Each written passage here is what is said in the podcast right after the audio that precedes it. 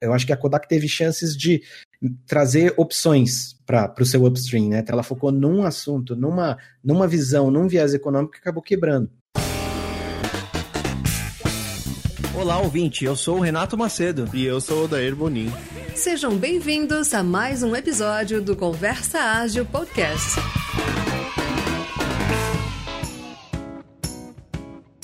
Olá, ouvintes, hoje estamos aqui com uma dupla de pessoas convidadas, que é o Rafael Albino, retornando aqui, né? O Rafael Albino já é de casa. Brinco, o Albino já é aquele cara que já, já entra, abre a geladeira, pega a cerveja, já é de casa, já muda o, canal, né? Já tá tranquilo aqui. E estamos aqui com Everton Santos, mas todo mundo conhece ele por Tom. Também é um cara muito conhecido aí na comunidade ágil. E, bom, eu, eu vou pedir para vocês se apresentarem, explicar um pouquinho o contexto que vocês estão atualmente. Então a gente lança sempre um desafio aqui. Albino por albino em 30 segundos e em seguida um por tom Pô, em 30 segundos. Bora lá. Então, né, esse, essa bucha.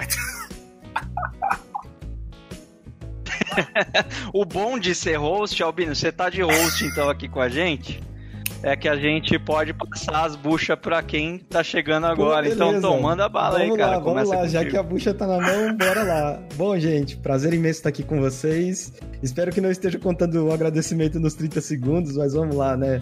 Renatão, Daíra, Albino, prazer muito grande aqui estar com vocês aqui nesse bate-papo de tom por tom, né? É, bom, eu Sou agilista, né, raiz aí das antigas, estou envolvido na comunidade ágil há bastante tempo. Minha carreira, fui produteiro do, né, na época do Walmart.com, Netshoes, Zatini, mas minha paixão pelas grandes empresas acabou me levando para um rumo ali de estudar agilidade em escala, é, juntar um pouquinho do pensamento Lean, aquela bagunça toda aí que a gente já faz na, na comunidade. E a partir dali foquei, comecei a focar no, em, em, carreira executiva, né, dedicando mais essa, essa trilha.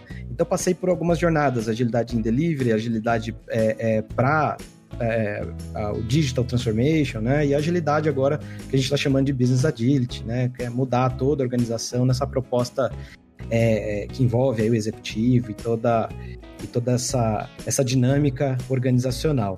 É, e sou apaixonado pelo tema, fanzaço aí do tema desde sempre e independente da, da posição, né, no, do jogo em campo, eu considero um agilista. Acho que é isso. Agora eu vou te contar um segredo que acho que o Albino já sabe. A gente não conta o tempo, tá? Só pra. Eu podia ter te avisado isso antes, mas ia perder toda a graça, né? Verdade. Verdade. Agora, Albino, vai lá contigo e, e pra você eu vou ter que contar, cara, porque agora eu entreguei o ouro aí. Como eu já sou de casa, fica mais fácil, né? Eu até posso dizer que eu vou pedir música aqui no, no Conversa Ágil, porque é a, ter... é a minha terceira participação. Então, então. Albino, então vamos fazer um combinado. Você vai me passar essa música, eu vou colocar de fundo aqui enquanto a gente estiver falando, cara. Você ganhou o direito de boa, pedir a boa. música. Sucesso. Sucesso. É, então, assim, acho que olhando um pouquinho para Albino por Albino, tem estudado bastante sobre essa questão de transformação digital, é, como conseguir levar esse aspecto de agilidade dentro de uma perspectiva de negócios. Tenho muita curiosidade em conseguir conectar esses universos de produtos digitais, canais digitais, é, soluções né, digitais aí pensando em software.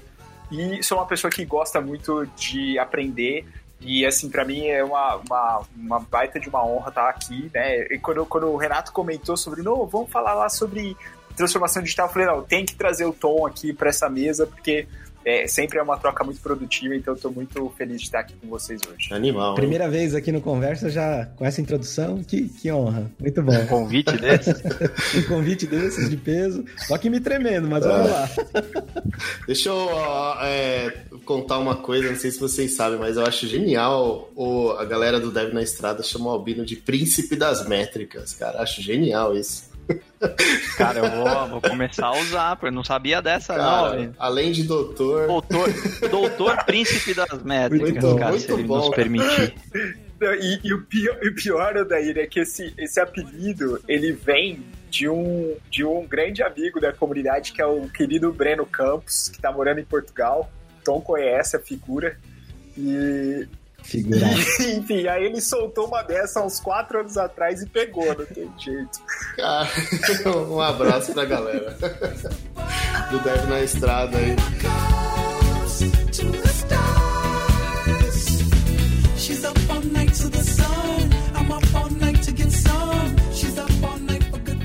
Vamos lá, vamos fazer um, um papo aqui, um, uma roda de conversa sobre transformação digital, né?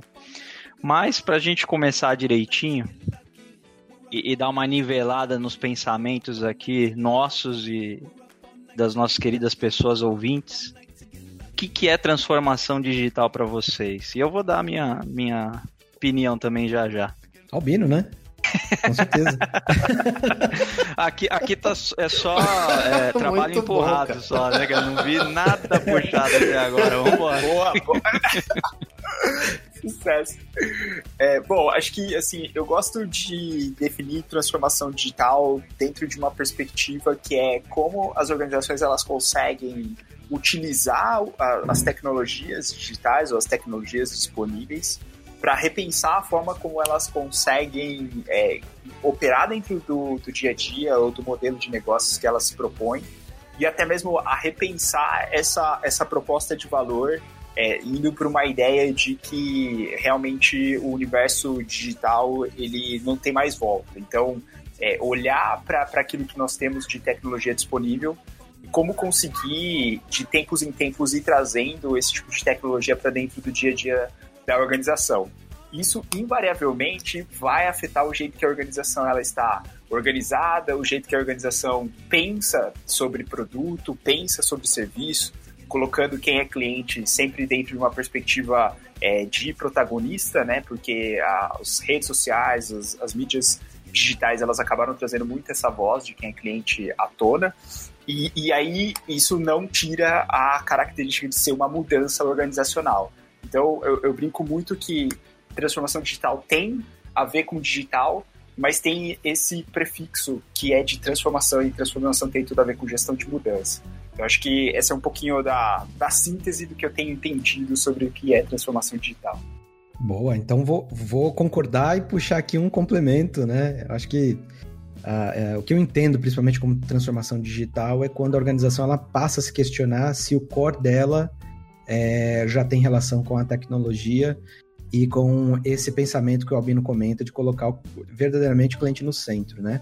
Claro que isso é uma mudança significativa, não é da noite para o dia, mas esse questionamento em jornada, durante uma jornada né, inicial de transformação, é, eu gosto de questionar, inclusive, a liderança se é, que, qual é a característica da empresa, né? Qual que se essa, se essa empresa é de um nicho específico, se ela se ela, por exemplo, é do setor é, é, financeiro, né? Se os, se os owners ali, né?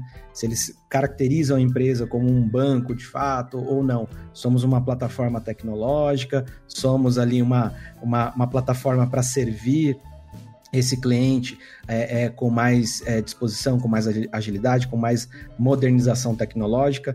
Então, é, ali para mim já começam os primeiros indícios que está caminhando para uma transformação digital. Quando não há essa definição tão clara ainda no board, ou ainda há muita dúvida disso, é, eu acho que essa, essa transição ainda é, é, de identidade ainda não, não aconteceu. Então, outras palavras, é realmente pensar no core como, como digital, né? Pensando sempre no cliente. Eu acho que o Fred da Magalu define muito bem essa, essa questão, né? Quando ele fala, olha, nós não somos mais, não somos mais uma empresa de varejo, né, simplesmente, mas nós somos uma plataforma de, né, de tecnologia e inovação que serve o mercado, que serve as comunidades, que serve as, as demais é, indústrias, a coisa muda de figura. Então, hoje eu tenho pensado mais assim. Quando que a empresa ou as pessoas da empresa se dão conta que estão numa transformação, que estão no meio de uma transformação, ou que precisam se transformar, isso já não, não é difícil? é, para se dar conta disso? Poxa, eu preciso. Ou tudo que vem funcionando há, sei lá, tanto tempo vai continuar funcionando e vamos deixar assim. Por que, que é tão difícil? A gente, a gente ouve bastante falar sobre transformação digital, tem bastante vídeo, bastante conteúdo na internet. Só que quando você conversa com pessoas que estão nas empresas, trabalhando no dia a dia ali, entregando, a gente fala, sua empresa, você sente que sua empresa ela tá num caminho de transformação? A maioria responde que não. É, eu não sei se, se são as empresas, se são as pessoas. É, o que, que falta que vocês. Na verdade, olha só, eu, eu vou discordar frontalmente do Daí, que é o que a gente sempre faz aqui. É, eu acho que todas as empresas do mundo dizem que está em transformação digital. Mas aí você pergunta, tá bom, e o que, é transformação digital? Poucas empresas no mundo vão saber dizer o que, que é isso. E aí eu tento trazer até um exemplo mais prático. Eu trago aqui pro, para os nossos. Né, eu ia falar os nossos convidados, mas na verdade o Tom é o convidado, o Albino se integrou ao time hoje. Então, é, eu, eu, sempre falo com um exemplo, tentando um exemplo muito mais prático e didático até. É, sei lá, explicar que se, se tem um, um ah, se tem uma pessoa que vende lanche, né, aí dá uma pandemia, ela precisa adaptar o modelo de negócio, começa a receber pedidos pelo WhatsApp, por exemplo. Então, essa modalidade poderia colocar aí, a gente poderia colocar que é uma transformação digital. Pessoa que vende lanche na minha rua, por exemplo. Exemplo mais simples e prático do mundo. Agora, tentando tra é, trazer isso para as grandes empresas, né? O Albino falou uma coisa interessante que muitas vezes já está ligado à tecnologia, mas estamos pensando nas melhores tecnologias aí eu, eu, eu, passo um pouco assim, tá certo esse raciocínio do tio do lanche ou da tia do lanche aí, ou vai furado esse exemplo que eu tô dando aí? Ó, oh, mas deixa eu complementar. Você eu, eu vou, posso até responder uma parte. Eu acredito que sim, você ter a rapidez eh, de adaptação, né? Então, perceber e falar, poxa, eu tenho que mudar aqui e tudo mais. Só que, ó, até o que eu comentei, as pessoas que fazem o lanche, e, e as pessoas que mantêm esse negócio funcionando, elas estão muito distantes. Então, a pessoa que faz o lanche está lá na rua e a pessoa que mantém o negócio está a 10 mil pés de altura dessa pessoa que faz o lanche. E quem que, e quem que deveria é, perceber isso? É a pessoa que está lá em cima, a 10 mil pés de altura. A pessoa que faz o lanche, ela sabe que, a, a, que tá deixando de vender. Ela sabe que as coisas estão afetando ela. É, é a pessoa que tá, o frontline, a pessoa que tá ali de frente com as coisas, né? É isso que eu comentei. As pessoas que estão de frente, algumas, a, a maioria, que, os amigos que eu converso, é, dizem assim, não, ainda tá longe, né? A gente até fala algumas coisas, mas, assim, transformação mesmo, assim, eu entendo que não. As pessoas estão ali, né, fazendo lanche, igual você falou. E as pessoas estão lá em cima, é o que você falou, Renato, é o que você mesmo falou. Ah, toda empresa se diz em transformação digital. E quem que fala para o mercado? São essas pessoas que estão lá em cima a 10 mil pés de altura. Então, passando para o seu exemplo, acho que sim, mas as empresas reais com centenas e milhares de funcionários têm, sei lá, 10 andares para chegar a ideia de baixo lá para cima. Tirando que você pegou o meu exemplo do carrinho de lanche e transformou essa, essa lanchonete numa empresa de 15 andares, eu te perdoo, tá? Mas eu queria Isso. agora. É, tô, tô percebendo, você transformou o tio do lanche da minha rua numa multinacional, cara. Você tá trazendo. Sim, sim. O que você tá trazendo é que quem tá no tete a tete com o cliente percebe a necessidade muito mais rápido do que quem tá lá no último andar vendo muito de longe a coisa. É, é nesse sentido. Eu também tô inspirado aqui porque eu assisti aquela um filme no Netflix chamado O Poço. É, não assistam. Já assisti, cara. Não, você já assistiu já? Não, não vi ainda, mas estou inspirado por esse filme. Não, já... não, não assista. Como assim? Explica. Eu, eu já vi. É. Eu recomendo. Você tem que ter, não, você tem que ter estômago. Assim, eu, eu, reformulando, você tem que ter estômago pra assistir. O Renato já assistiu, então. Não assista boa. jantando, que foi a burrice que eu tava fazendo quando é, eu assisti, cara, tá? Então, não, é exato, é boa, boa. Assistam mais é, fora do horário de almoço e de, e de janta. Mas basicamente, cara, esse, esse filme ele reflete um pouco como é a sociedade em si. É, vou, vou, dar um spoiler, não spoiler, vai, é tipo um contexto do filme. Então eu, eu vou nesse momento como editor, eu vou meter um alerta de spoiler. Não jamais pensei que ia fazer isso no podcast Conversa Ágil. tá bom. Boa, cara. Boa. Tava na hora já, né? Tava na hora é uma prisão de vários andares e, e tudo que começa. E quem está nos primeiros andares recebem as melhores coisas e, e, as coisas vão descendo de andar. Então quem está lá no último e vamos falar que tem mais de 250, esse sim é o spoiler. É, cara, assim, lá para baixo as coisas são bem mais difíceis e bem mais a realidade Porque mesmo. Não vai chegando nada lá embaixo. Né? Exatamente, né? não vai. Vai tudo ficando no meio do caminho e tal. É uma crítica bem forte, assim, na sociedade. Mas por que, que eu tô falando isso, né? Porque eu acho que as empresas meio que representam a sociedade. Assim, as empresas, elas são uma sociedade. É que as pessoas estão ali para trabalhar, para ganhar dinheiro, não tem a família ali. Mas eu acho que as empresas, elas representam isso. E o que isso tem a ver com transformação digital? Eu acho que é um transformação digital depende de um despertar de consciência, né? É, do tipo, poxa, é, qual o caminho que a sociedade vai, né? Não vai mais acabar a internet, não tem como, parece, uma maneira de acabar a internet. Já imaginou se todo mundo parasse de comprar passagem aérea pela internet e começasse a comprar no guichê como era antes? é, de ter esse serviço. Ah, tudo, tudo que a gente faz hoje é, pela internet já é, escalou de uma maneira que, na verdade, se tirar isso não, não suporta mais o, o, o ambiente físico e, e o serviço, né? Então a sociedade mudou. Só que as empresas, às vezes, elas refletem um pouco desse nível. Assim, quem está lá em cima uhum é, é, tem uma visão muito, muito, muito diferente de quem está lá embaixo no dia a dia, de frente com os problemas, né?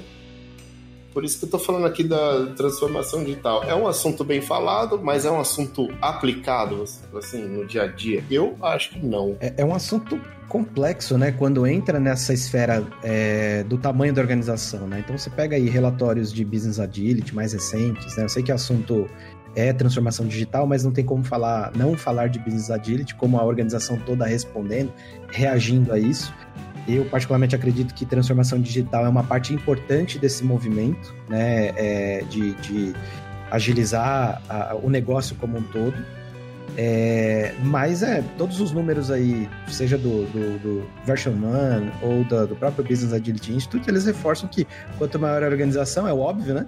Mas é, quanto maior a organização, mais difícil é, e mais complexa é a aplicação de tudo isso e mais lenta ela se torna.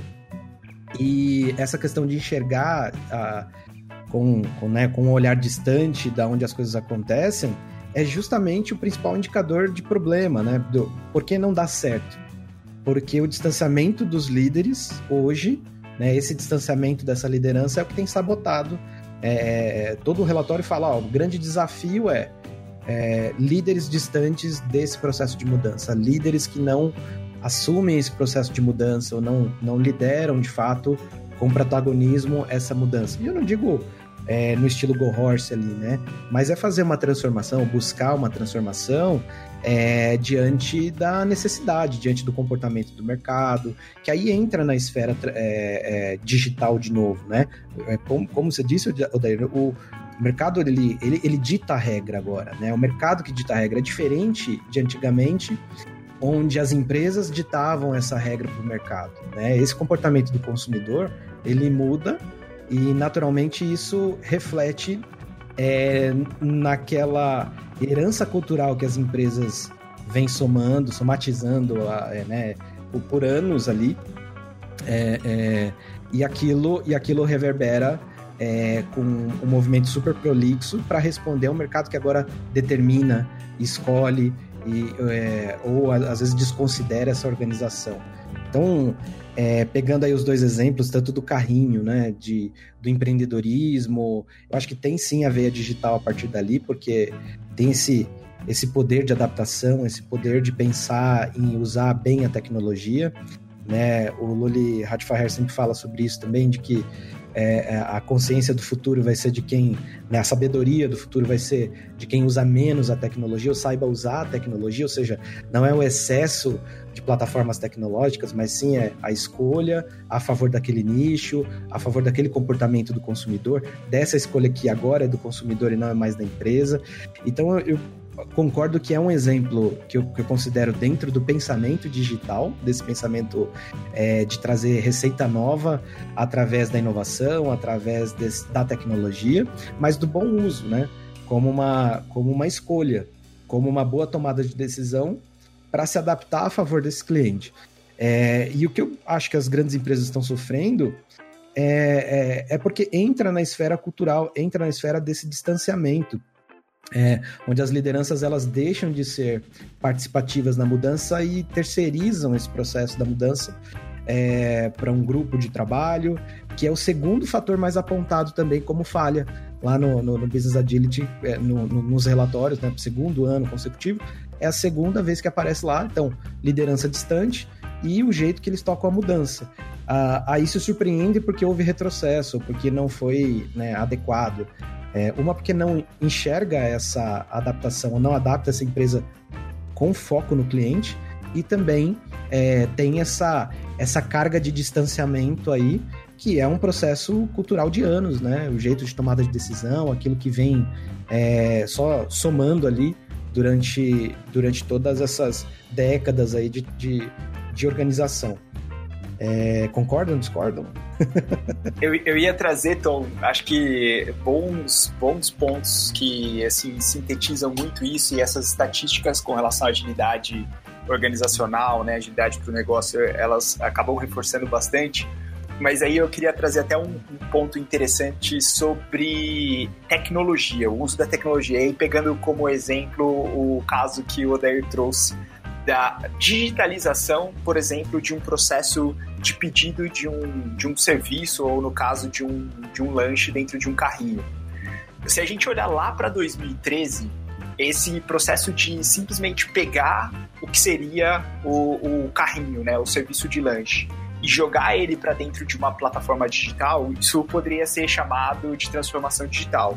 Porque no fundo você está colocando aquele serviço dentro de um canal, que seria, por exemplo, a internet, ou é, pensando um pouco de forma mais específica dentro de um aplicativo no celular, ou até mesmo de um site é, que está sendo consumido pela web ali, pelo browser e a pessoa ela simplesmente vai lá e consegue ter essa facilidade de fazer o pedido. Então, é, olhando pela ótica de quem é cliente, ótimo, é, eu tenho mais uma alternativa para conseguir acessar aquele produto sem necessariamente ter que descer e ir até lá a, a, a barraquinha ou ter que ligar para a pessoa. Então, assim, se a gente olhar desde 2013, a IBM ela vem falando muito sobre uma perspectiva que é você pode ou melhorar a forma como você faz as coisas e aí é muito o como. Então é eu digitalizo, por exemplo, é, interações com quem é cliente, eu digitalizo processos internos, eu digitalizo é, enfim, aquilo que eu já faço como organização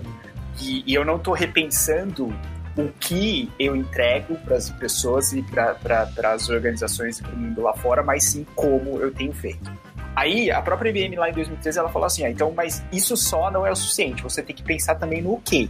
Porque às vezes você está indo muito para uma tendência de trazer eficiência para sua operação através da digitalização, mas o seu mercado ele está ruindo.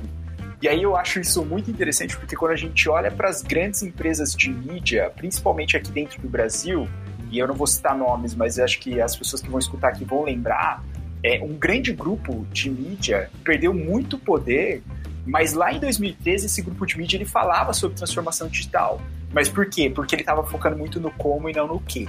E aí, quando começou a ser questionado o modelo de negócio da, daquele serviço de mídia, que até então era muito baseado em assinatura de revistas ou assinatura de jornais, as pessoas começaram a ter um contexto onde a internet ela oferecia conteúdo gratuito. E aí elas falaram assim, poxa, eu não quero mais pagar para consumir conteúdo. Se eu tenho agora opções como o YouTube, eu tenho opções como é, o Spotify, eu tenho opções que são multimídia, para que, que eu vou ficar pagando para receber papel na minha casa? Né? Então, as, as empresas lá nesses anos de 2013 ali, aí elas, elas sofreram bastante porque elas tiveram dificuldade de se questionar o que elas entregavam. E aí eu acho que o Tom trouxe um caso aqui que eu gosto também muito de citar, que é o caso da, do Magazine Luiza, porque ele, é, é, a estrutura da empresa ela foi toda repensada sobre o que ela oferece. E aí, é, em cima, obviamente, das plataformas digitais, que isso acaba sendo super importante, mas é feito um questionamento de que, olha, agora nós somos um ecossistema onde nós plugamos aqui é, soluções para as pessoas que são, no caso, clientes, aí a gente está falando com, da pessoa que é consumidora final, é, a gente pensa numa pequena loja, então aí eu penso no marketplace onde eu consigo plugar e oferecer canais digitais para que essas pessoas possam oferecer os produtos e serviços delas através da plataforma. Aí a própria Magazine Luiza faz um movimento incrível de comprar uma escola de e-commerce. Aí você fala assim, por que, que eles compraram uma escola de e-commerce? Porque eles sabem que para nutrir essa, esse ecossistema e esse efeito de rede, é importante as pessoas que são ali, que vendem, que estão dentro do marketplace, elas saberem, por exemplo, colocarem fotos bem tratadas dos produtos dela, saberem usar as redes sociais para promover os produtos delas. Então, assim, não é simplesmente oferecer a plataforma, eu preciso capacitar essas pessoas.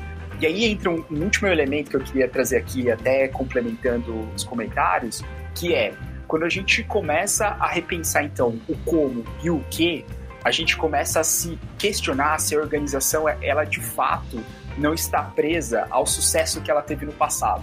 E aí quando a gente traz isso para grandes corporações, é muito difícil a gente quebrar essas estruturas, esses vieses que, que fizeram, por exemplo, um grande banco chegar até onde ele chegou, ou que uma grande rede de varejista é, ela consiga né, é, repensar o jeito que ela pode interagir com as pessoas que são clientes.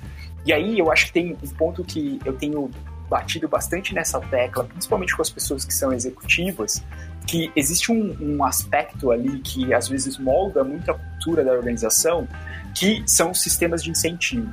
E aí é muito aquela coisa do tipo assim, poxa, não, não vai mexer aqui no meu bolso, porque é, realmente eu tô contando, por exemplo, com esse dinheiro no final do ano, desse bônus e assim por diante. Por que, que eu vou inovar se eu sei que do jeito que tá, tá gerando resultado agora no curto prazo e aí eu não vou, enfim, querer continuar repensando a forma como a organização ela está estruturada e assim por diante.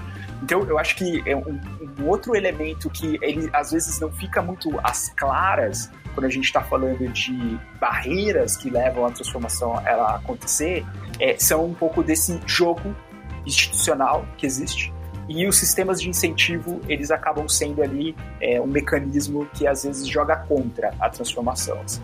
Eu acho que é um complemento e trazendo um pouquinho aqui uma visão sobre essa questão do que é digitalização e o que é uma transformação de fato. Achei bem bacana isso, né? A gente pensa no que e pensa também no como, né? Só que tem um problema aí do quando o Odaí transformou minha barraquinha de cachorro quente em um, um, prédio de 15 andares, porque quanto maior a empresa, mais coisas amarradas, né? Como o Albino acabou de trazer, o bônus, por exemplo.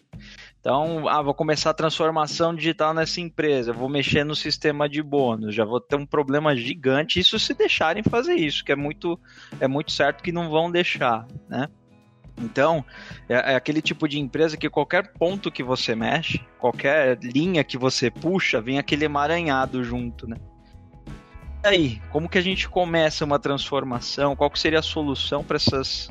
É, e, e, gente, assim, Claro, a gente não vai ser simplista de dar uma solução para as grandes corporações aqui nesse episódio. Se a gente conseguisse fazer isso, que é impossível, mas se a gente conseguisse fazer isso aqui em alguns minutos, esse episódio ia custar pelo menos uns 30 milhões de, de dólares, né? e a gente dividir em quatro aqui sem problema nenhum, tá bom? Mas como que, que a gente poderia começar essas transformações nessas empresas que têm tantos pontos amarrados, né? Será que a questão seria é, ir para o movimento de dividi-las em, em, em, em empresas menores ou distribuir igualmente a responsabilidade entre os fluxos de valor, porque quando a gente divide entre os fluxos, basicamente a gente está dividindo ali a, a, empresa de alguma maneira, né? A gente está falando da, da estrutura e do modelo organizacional. E aí, pelo menos, não vão passar a solução, mas por onde a gente começa quando tem tanta coisa amarrada? Assim? Acabando com o bônus. Da zoeira, é, zoeira. É, e aí vai todo mundo embora. Como é que vai?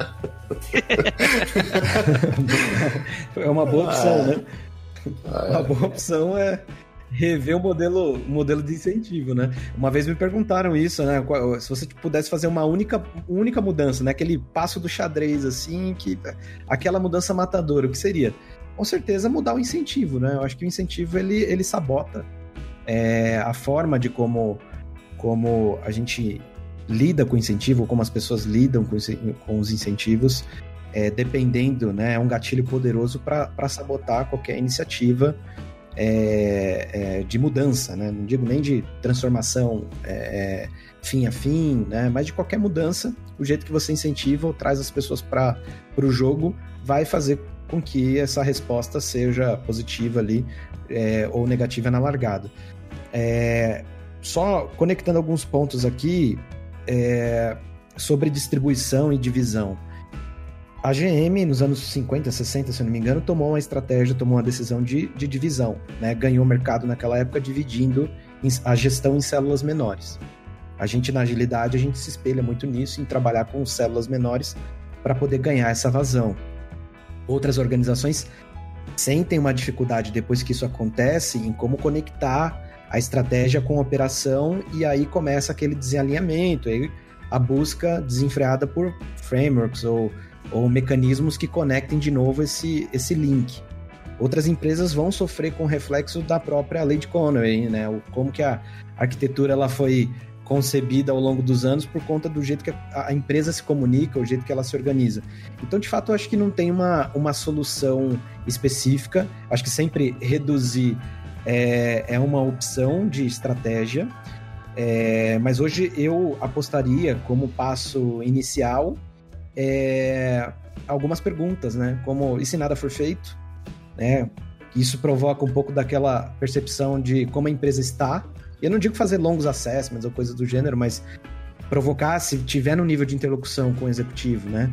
É, do jeito que tá, se nada for feito, qual que é o, tua, o teu potencial de sobrevivência a curto, médio e longo prazo? Se a empresa tem essa, essa visão.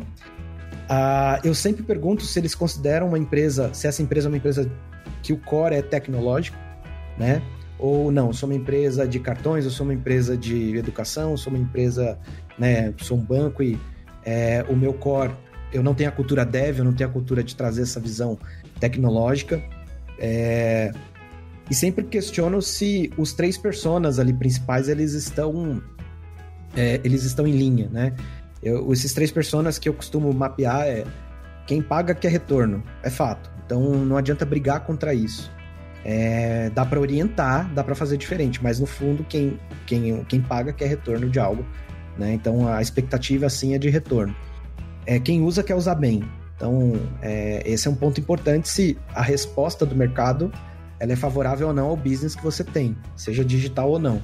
E quem faz quer ter propósito naquilo que faz, ou seja, quem produz o conteúdo, quem está ali disposto a, a colocar a mão na massa, se tem esse propósito alinhado com esses outros personas que são extremamente importantes para que o, as entregas sejam mais próximas do ideal, né? Mais próximas desses experimentos.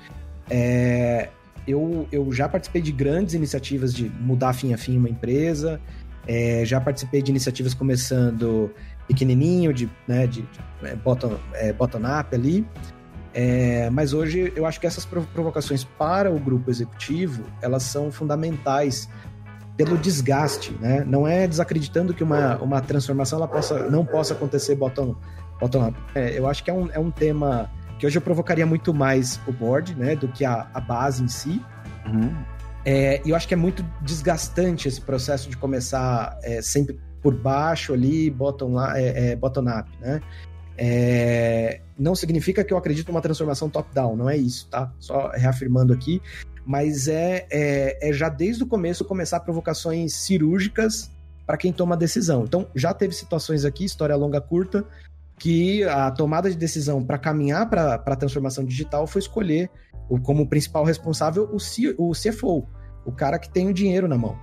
É, isso ajudou a ter um movimento de tirar o investimento de dinheiro no projeto para o investimento para uma value stream, que foi a estratégia que o ING usou para se manter competitivo, sendo um grande banco.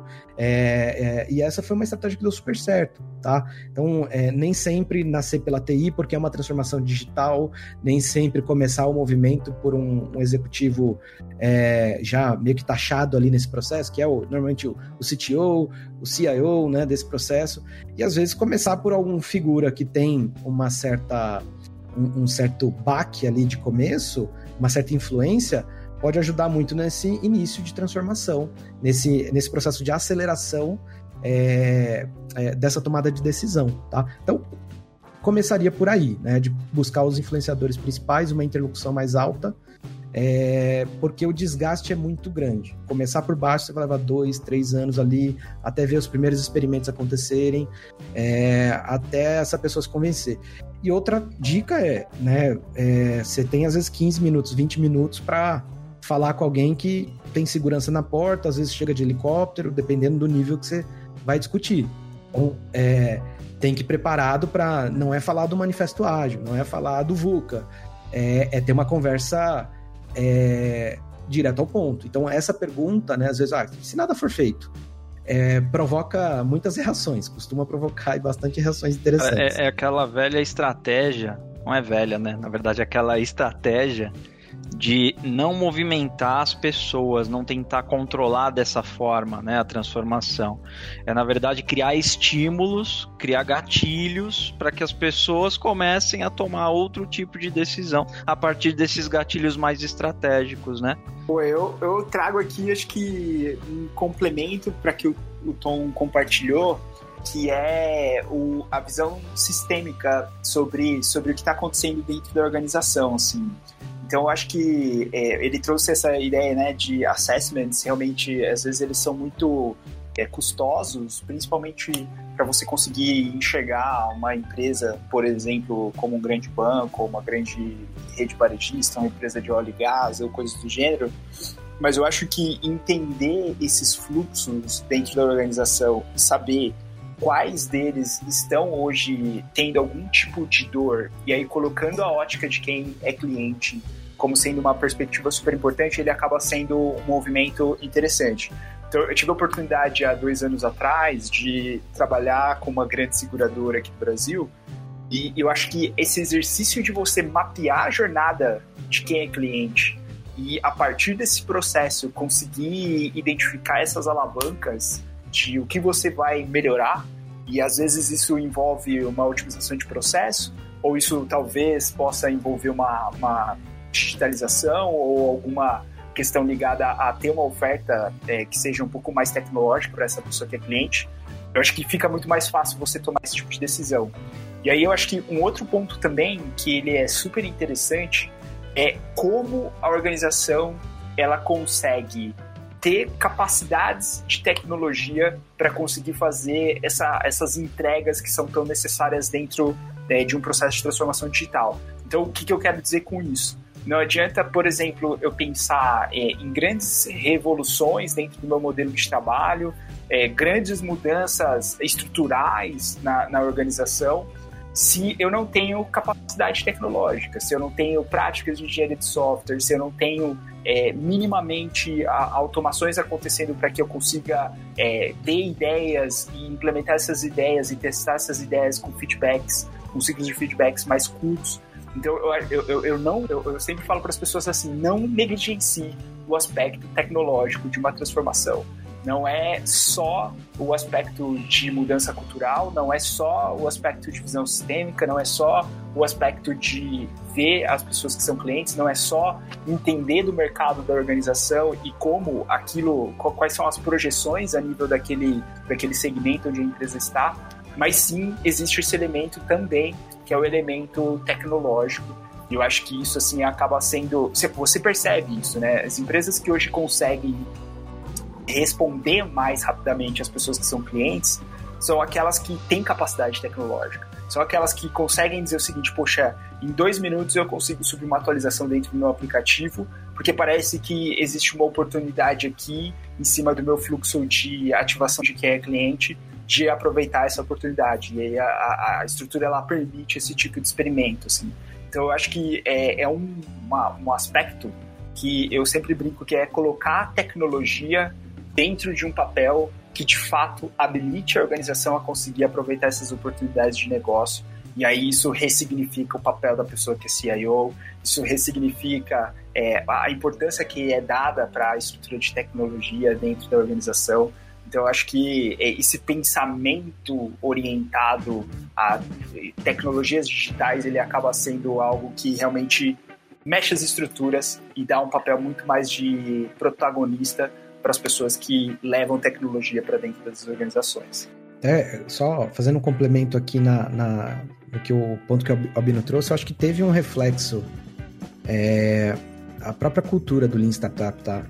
É, o mal entendimento desse movimento de é, prototipagem, de experimentação, ou foco excessivo no business, acho que distanciou muito a conversa, tirou muitas vezes o técnico, tirou muitas vezes a, o cara da TI, né, a pessoa desenvolvedora da TI, para estar tá junto ali na discussão num nível adequado. Porque quando você está numa grande organização, é, esse nível de decisão ele sobe também, né? Esse nível de discussão é, de que caminho para empresa que a empresa está indo, o que norte a gente vai trazer para o próximo quarter, ele ainda está no nível muito alto de, é, de onde as coisas acontecem.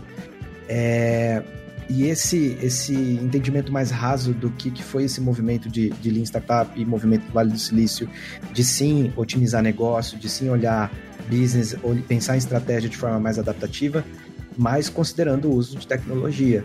Aqui, principalmente no Brasil, que eu percebo é que as empresas tiraram muitas vezes esse papel é, da pessoa da TI nesse nível de discussão.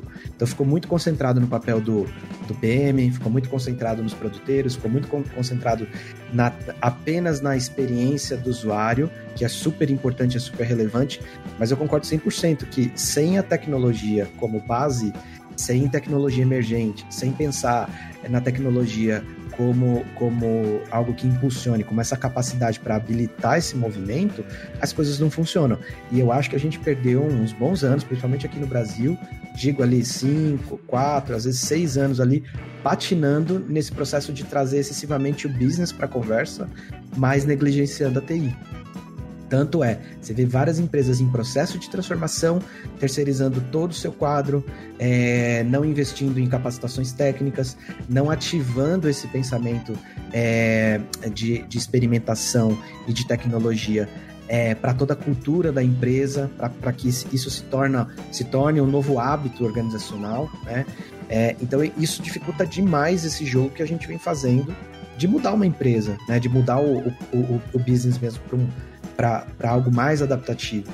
Sem, sem a TI fica difícil. Eu acho que alguns frameworks mencionam, algumas estratégias, né, é, tentam trazer aí é, arquitetura digital para, né, arquitetura runway digital, evolutiva para dentro da conversa, mas é fundamental. Toda empresa de destaque hoje, é, se você der um duplo clique na estrutura organizacional ali, você vai ver bons nomes ali, pessoas que estão é, que são de tecnologia, pessoas que conhecem muito bem é, tanto business, mas que, que estão ali a favor é, é de tudo que é, que é mais novo né, e, e, e mais é fundamental para manter essa estrutura viva dentro da empresa. Você fala.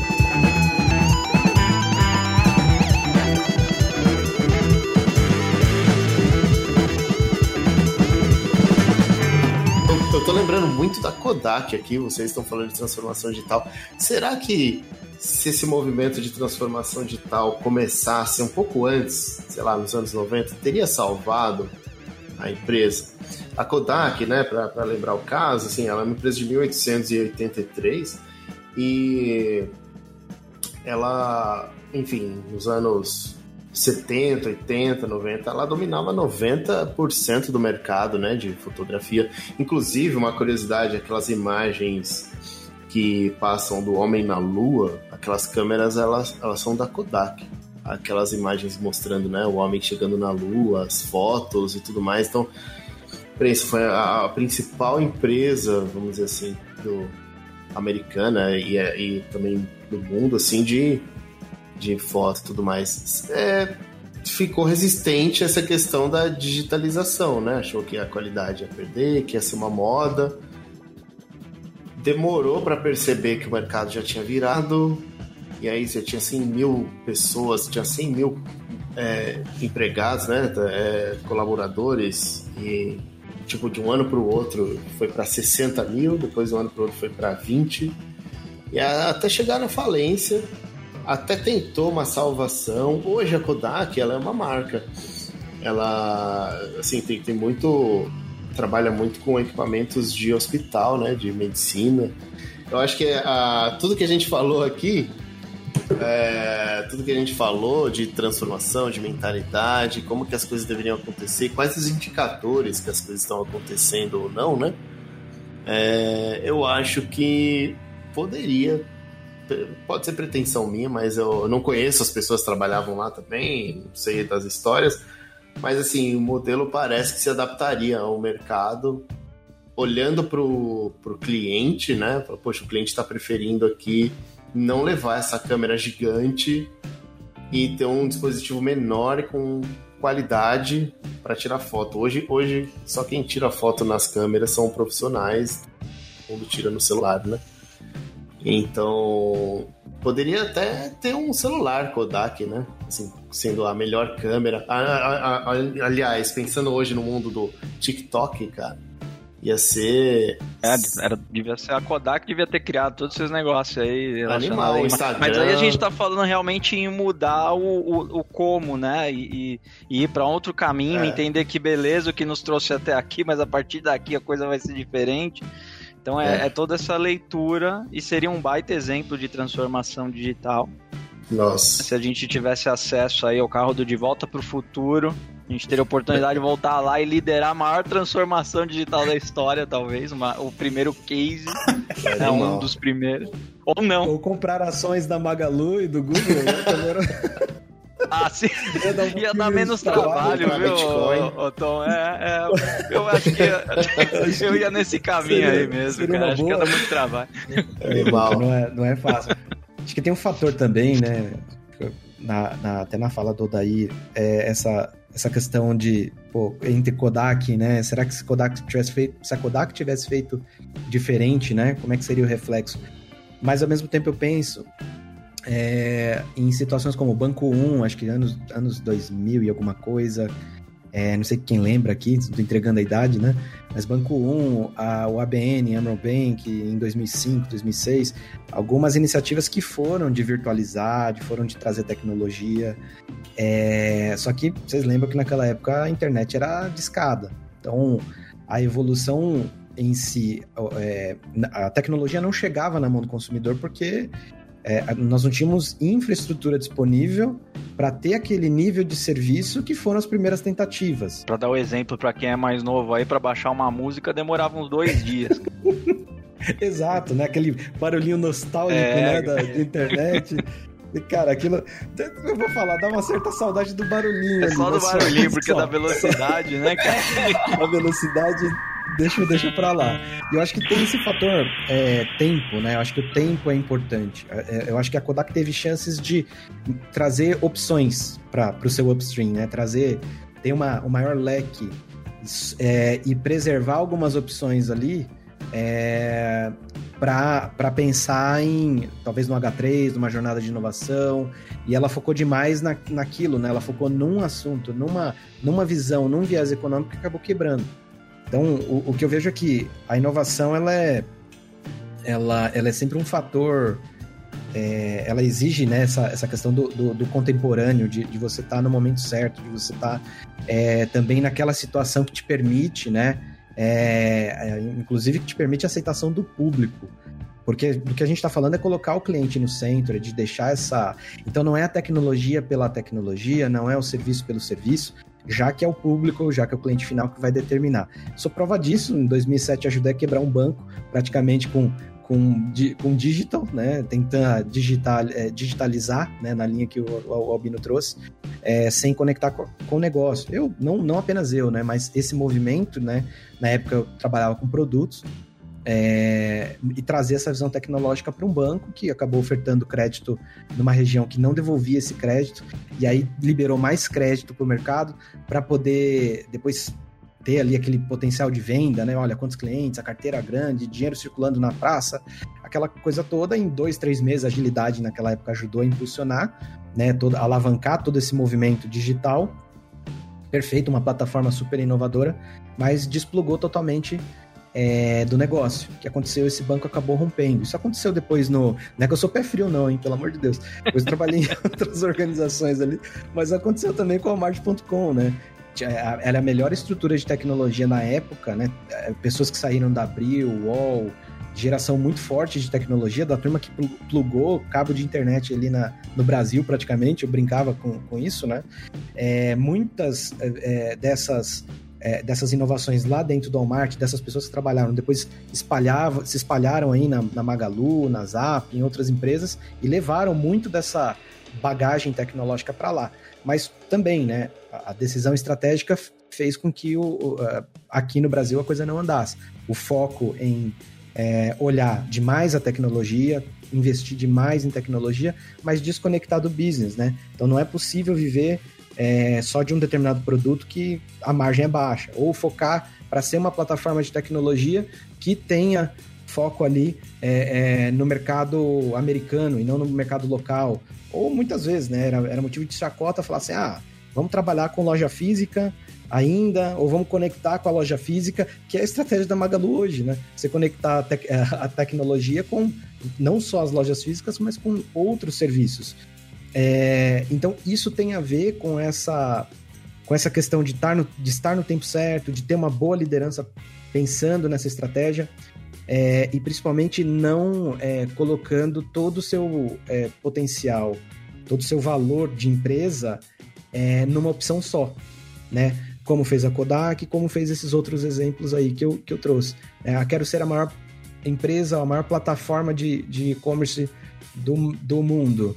Tá? Você está cuidando do teu cliente local? Você está olhando para ele, vendo a necessidade dele? Não. Opa, né? Então não é só a TI. É o tal do crescer por crescer, né? Mas crescer por crescer. Quem você está olhando, né? O que, que você está resolvendo, né? Tem uma questão de propósito. E, e pelo que vocês estão, pelo que você está trazendo, então assim tem é, é, pilares que são muito importantes e a gente não pode desequilibrar neles, né? A gente está falando que pilar do negócio tem que estar tá super presente, fazendo a leitura do mercado, né? A gente está falando do pilar de tecnologia, tem que estar tá muito bem envolvido, porque decisões estratégicas de tecnologia são imprescindíveis. Senão, cada um vai para um lado, você não consegue evoluir mais nada daqui a pouquinho, né? Que a gente vê muita empresa amarrada nessa questão da, da tecnologia, né? Quero mudar, mas a plataforma não deixa, aí fica do mesmo jeito. Ou tem que conviver com o que já existe para criar algo do zero. Meu, é, e aí perde todos os times de mercado possíveis. Né? Ou, ou, né, gastei, ah, aquele, aquele executivo, de novo, né, o jeito como as empresas são organizadas. Ah, aquele executivo investiu, sei lá, 10 milhões na plataforma tecnológica, que foi, não, foi a pior escolha.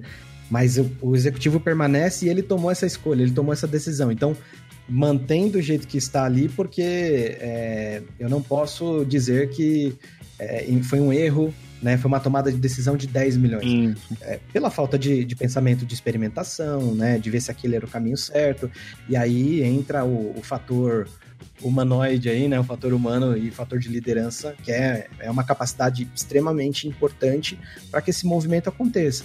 Por isso que algumas empresas acabam dando super certo, porque combina muito bem, tem simbiose aí nessas, nessas competências, uhum. é, e outras investem demasiadamente numa dessas caixas, né? Num dessas, dessas capacidades que aí acaba sabotando esse ou, ou leva o, o, desgaste, né? Mais tempo para fazer uma jornada bacana ali a favor do cliente. O problema não é nem errar, né? O problema é errar muito, né? Você comete um erro, dependendo do tamanho da empresa, de alguns milhares de reais, tudo bem, aprendemos. Vamos... Um erro de 10 milhões, com certeza não é, né, não é uma escolha de experimentação.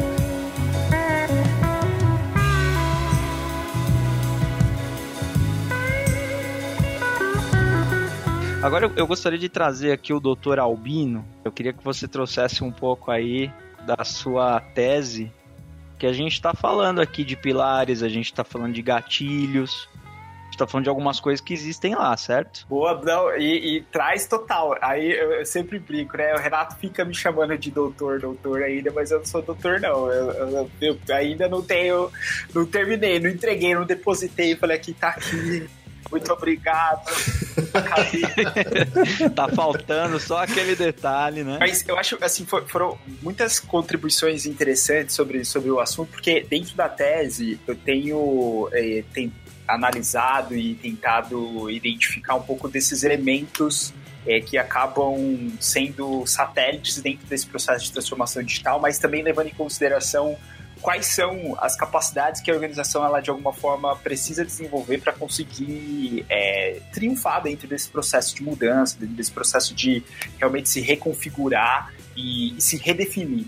E aí eu acho que tem, tem, tem um fator interessante, acho que até dentro de, do exemplo da Kodak, que eu gosto muito também de estudar ele, que é, é muito daquilo. A empresa ela tentou utilizar é, muito do como ela, ela se posicionava dentro do, do segmento né, de imagem e coisas do gênero, e ela esqueceu um pouquinho de olhar o que, que as pessoas clientes estavam demandando e como ela poderia reestruturar e repaginar o jeito que ela interagia com essas pessoas clientes, assim. E, e, e aí eu acho que tem, tem um fator chave para mim, o Tom trouxe bem dentro da fala dele, o Dair também, que é de como você consegue, como organização, ter uma estrutura que se sensibilize para entender esses movimentos que estão acontecendo fora da organização. Então, eu, uma coisa que eu sempre tenho visto dentro de, dos estudos, tenho discutido também com as pessoas que eu tenho interagido, que tem me ajudado a, a reforçar ou refutar algumas coisas que eu tenho identificado dentro da pesquisa, é que não adianta nós de, não observarmos o que acontece fora da empresa.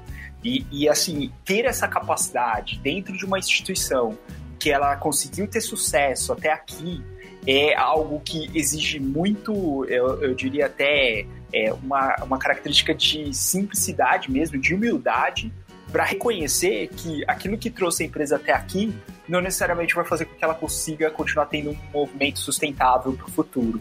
E, e, aí, quando a gente traz esse tipo de elemento para dentro das organizações, né, de humildade, por exemplo, ou de reconhecer que dentro de um ecossistema existem empresas que são startups que estão conseguindo oferecer é, propostas de, de valor muito diferenciadas dentro daquele segmento onde você é líder, isso pode até soar como uma, poxa, mas como assim? É, eu como líder eu tenho que saber tudo, eu tenho que ter todas as visões, sou eu quem direciona o mercado.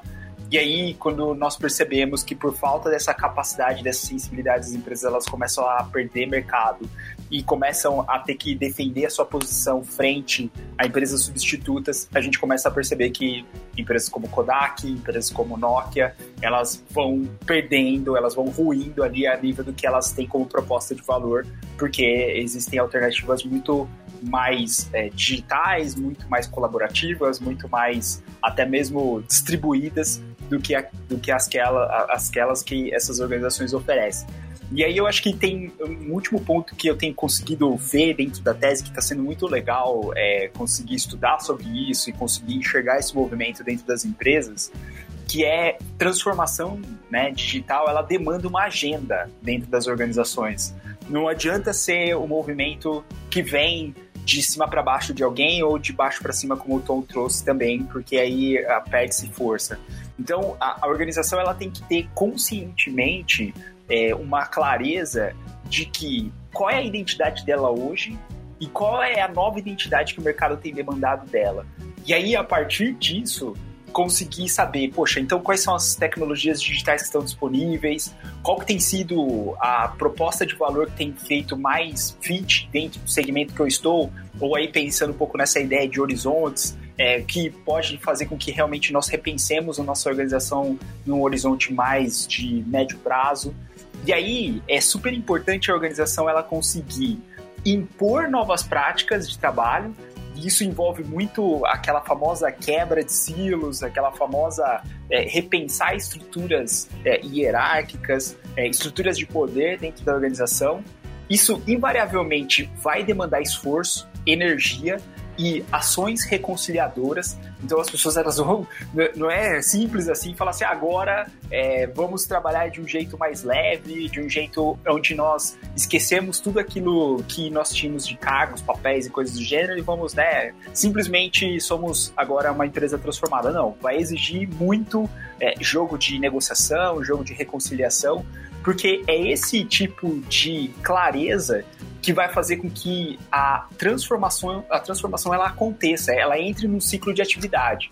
Porque o que eu vejo, aí é um pouco de uma pessoa consultora que passou alguns anos interagindo com as empresas, é de que as organizações elas acham que a transformação é um movimento pontual e que ele magicamente, dentro de um ciclo de três, seis meses, ele vai acontecer.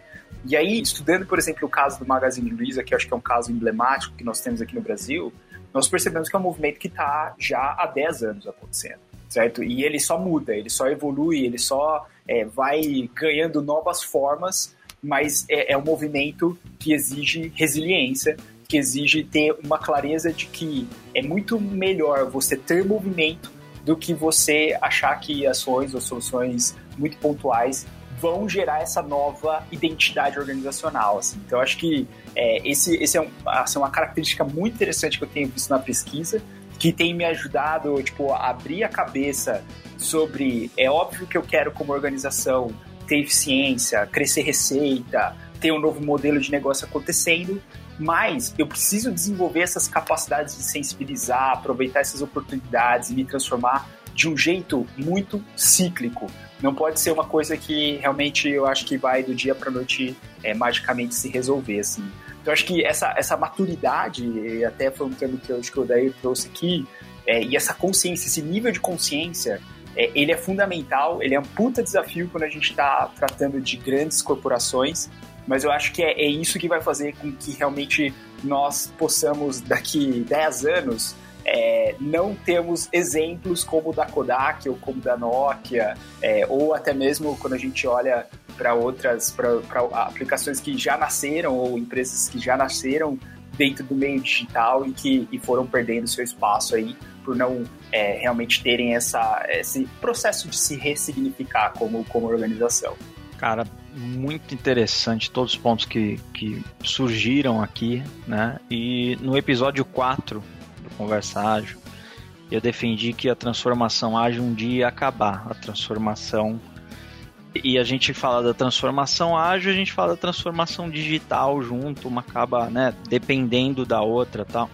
Só que depois desse nosso papo, eu já digo no episódio 30 que eu, hoje eu não acredito que a transformação vai acabar porque esse esse tom é falando tom o tom tá aqui eu confundo todo mundo né mas essa essa essa informação que o, o, o, Albino traz de ser algo evolutivo né? e hoje acho que a maneira das empresas se perpetuarem elas entrarem em modo evolutivo é, as empresas hoje é, não podem mais se fixar em um tipo de produto. Vou dar um exemplo aqui: o Conversa Ágil hoje é um podcast. A gente está pegando vários assuntos sobre agilidade, negócio e tal. A gente tem que estar tá apto a, de repente, daqui a pouco, tomar um caminho muito diferente, se necessário. A gente entendeu que o nosso público prefere ou, ou na verdade, é, necessita, né? E, e se a gente conseguir acompanhar isso a gente vai ter uma vida muito mais longa, né? Então, com esse papo nosso aqui, eu já mudei muito das percepções. É, já bateu o nosso tempo aqui e, e, é um papo que não termina, assim como a transformação, né? Vai embora. Ó, boa deixa. E aí a gente abre da, da conexão aí. e a gente abre aí o momento jabá, pessoal. Traga o que vocês quiserem. Vou puxar aqui então, como é, é... bom, turma. É, eu acho que resumidamente, né, eu sou diretor lá do COI, estou como diretor do, do COI de Agilidade da Everest, representando lá é, cerca de 70 agilistas ali. Então, acho que o jabá aqui é quem quiser, temos vagas, né? A gente está num movimento bacana, é uma, é uma página em branco, a gente está construindo, acreditando que, que de fato é possível uma mudança bacana acontecer com leveza, né? Então a proposta é cuidar bastante do, é, do, do, assunto pessoas, né? Colocar pessoas em primeiro lugar. Então, acho que esse é o, é o principal jabá. Quem quiser é, se conectar aí comigo, me encontrar no LinkedIn por conta dessas vagas, fica à vontade. É, e, e, e, dizer que tô, tô super aberto para cafés, bate-papos, conversas aqui sobre esse tema que eu gosto bastante. E principalmente, acho que é criar organizações que todos queiram pertencer. Né? Esse tem sido pouco do meu desafio há alguns anos e é, nunca foi tão forte essa mensagem de, é, com toda essa mensagem de pandemia, com toda essa questão de que a gente está vivendo hoje, é, eu quero realmente colaborar para criar organizações que meu filho possa trabalhar e escolher a organização, criar a organização, né? É, é, mas que a gente possa deixar um legado aí bacana para o futuro. E eu acho que a gente pode fazer isso através do digital, através da agilidade, através de boas amizades aqui, é, reforçando, fazendo novos amigos aqui. Então, gratidão, obrigado aí, Renato, Daí, Albino, por essa, por essa oportunidade. E conectem. Vamos lá. Agora é a vez do doutor Albino fazer a venda. A prescrição médica. Não, cara, é príncipe das métricas agora, Albino. Agora a briga é boa, hein? Depois de 4, 5 anos, tô lançando a do doutor, hein? Agora eu vou tentar substituir aí, Albino. Boa. Boa. Muito bom. Muito bom muito bom.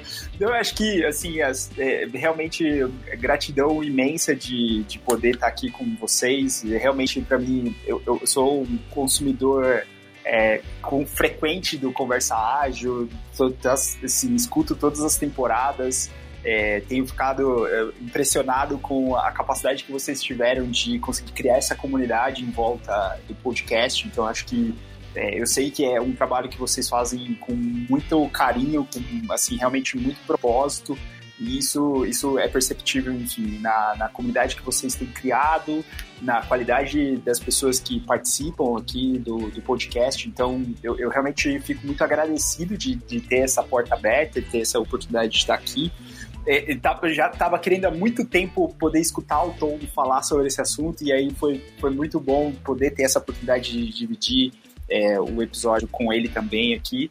Então, eu realmente, o meu momento é que as pessoas que estejam escutando, elas consigam é, abrir, se conectar com as comunidades, porque eu acho que realmente esse tipo de interação, mesmo no mundo que nós estamos vivendo, que é esse mundo é, pandêmico, acaba sendo muito, assim, reconforta, né? Porque você consegue é, ter aprendizados com pessoas que estão ali no dia a dia das organizações, você consegue criar relações, é, que são relações que vão, vão durando e vão perdurando.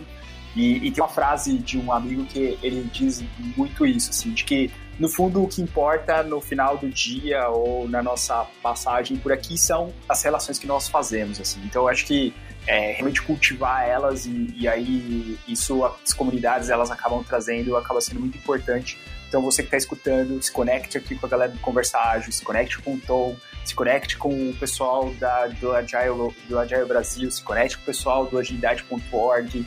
Então, assim, é realmente use da, do efeito rede para fazer parte de comunidades, porque eu acho que isso acaba sendo uma experiência que não tem volta. Assim, a gente, quando entra nela, não tem como dizer assim, ah, não, agora eu deixei de ser um membro de comunidade, eu deixei de me sentir parte disso. Eu acho que essa é minha, meu jabá final. Sensacional. Recados dados para a galera. Muito bom. E quero agradecer aí, muito bom o papo. Por mim, eu ficaria mais uns três dias falando aqui, mas a gente precisa finalizar aqui nossa. Cara, um dia a gente pode entrar no Guinness, cara. A gente pode fazer uma gravação de sei lá quantas mil horas é. de um, um, um, único episódio. Chama o Albino e o Tom, eles ficam aqui com a gente. Muito bom, cara. Muito bom. Só chamar, só chamar. A gente não tá fazendo nada mesmo, né, Tom? Caramba. Fica aqui gravando. Boa, boa. Bora. A gente gosta, a gente gosta. Muito bom. Mas gente. obrigado, é, obrigado, Tom. Obrigado, Albino, mais uma vez aí por participar. Tom, já fica um novo convite para a gente fazer um outro papo. E, pessoal, até, até mais. Até, pessoal. Obrigado, viu? Obrigado mais uma vez. Um super papo com vocês. A, a casa é de vocês também. O Albino falou uma coisa muito interessante, a gente conversa muito nos bastidores aqui, que a, a, o que a gente tem de maior valor, que a gente criou e que a gente não abre mão, são as conexões que a gente cria. E isso é, é sensacional mesmo, porque a gente se conectou com tanta gente, está se conectando com tanta gente bacana a gente aprende tanto, né? É, é, é, um negócio riquíssimo que a gente junto aqui consegue potencializar. Então, pô, brigadão, até um próximo papo. E olha, estamos fechando a temporada 3 com chave de ouro. A gente abriu com chave de ouro, a gente tá fechando com chave de ouro agora. Trigésimo episódio, hein, galera? Dá para tomar uma para comemorar, Excelente. né? E a gente tem um monte de novidade aí. Logo, logo a gente vai trazer para todo mundo. Temos temporada especial, temos quarta temporada já sendo gravada. Enfim, tem muita coisa aí para acontecer. Então é isso aí, galera. Muito obrigado. Você ouviu mais um episódio do Conversa Ágil Podcast. Ouça esse e outros episódios em conversaagil.com.br ou no seu agregador de podcast favorito. Até a próxima! Muito obrigado para você que nos escutou até aqui e um agradecimento muito especial para todas as nossas pessoas apoiadoras, o pessoal que assinou um dos nossos planos lá no PicPay.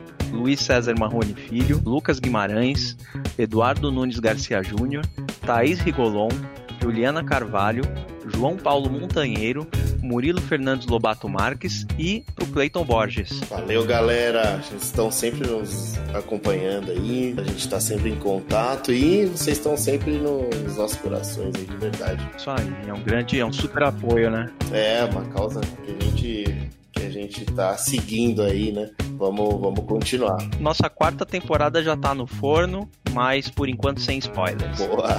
Valeu, galera. Valeu, um abração para vocês. Até mais.